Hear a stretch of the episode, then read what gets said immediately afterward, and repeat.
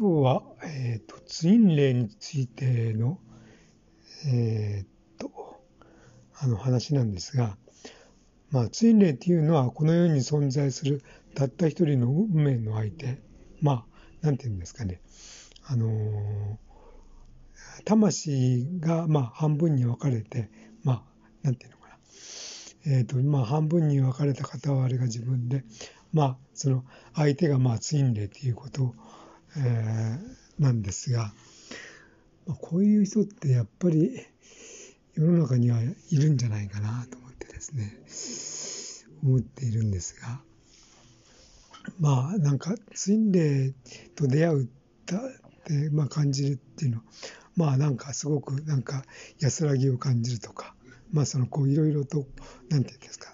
まあ見た目の特徴とか、あのー感情がどういう感情がなんか湧いてくるとか、まあいろいろとこう、あるんじゃないかと思うんですが、まあ、どうですかね。一番やっぱり気に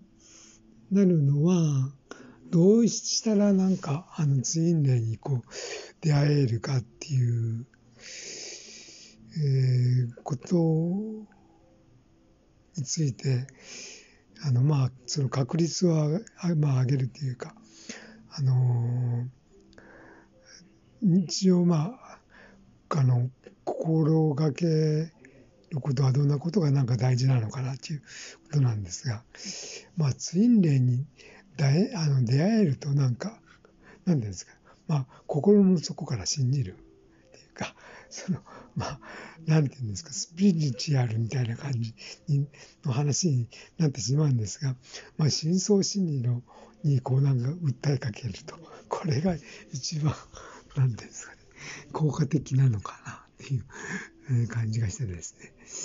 えーっと、日常の中に、えーっと、そのツインレイとこう出会えるということが深層心理になんかあの染み込むようななんかそのこうハーメーションですかね私はあのツインレイと出会える運命になっているとか なんかそういうことをちょっとやってみたいなというようなエピソードでございました。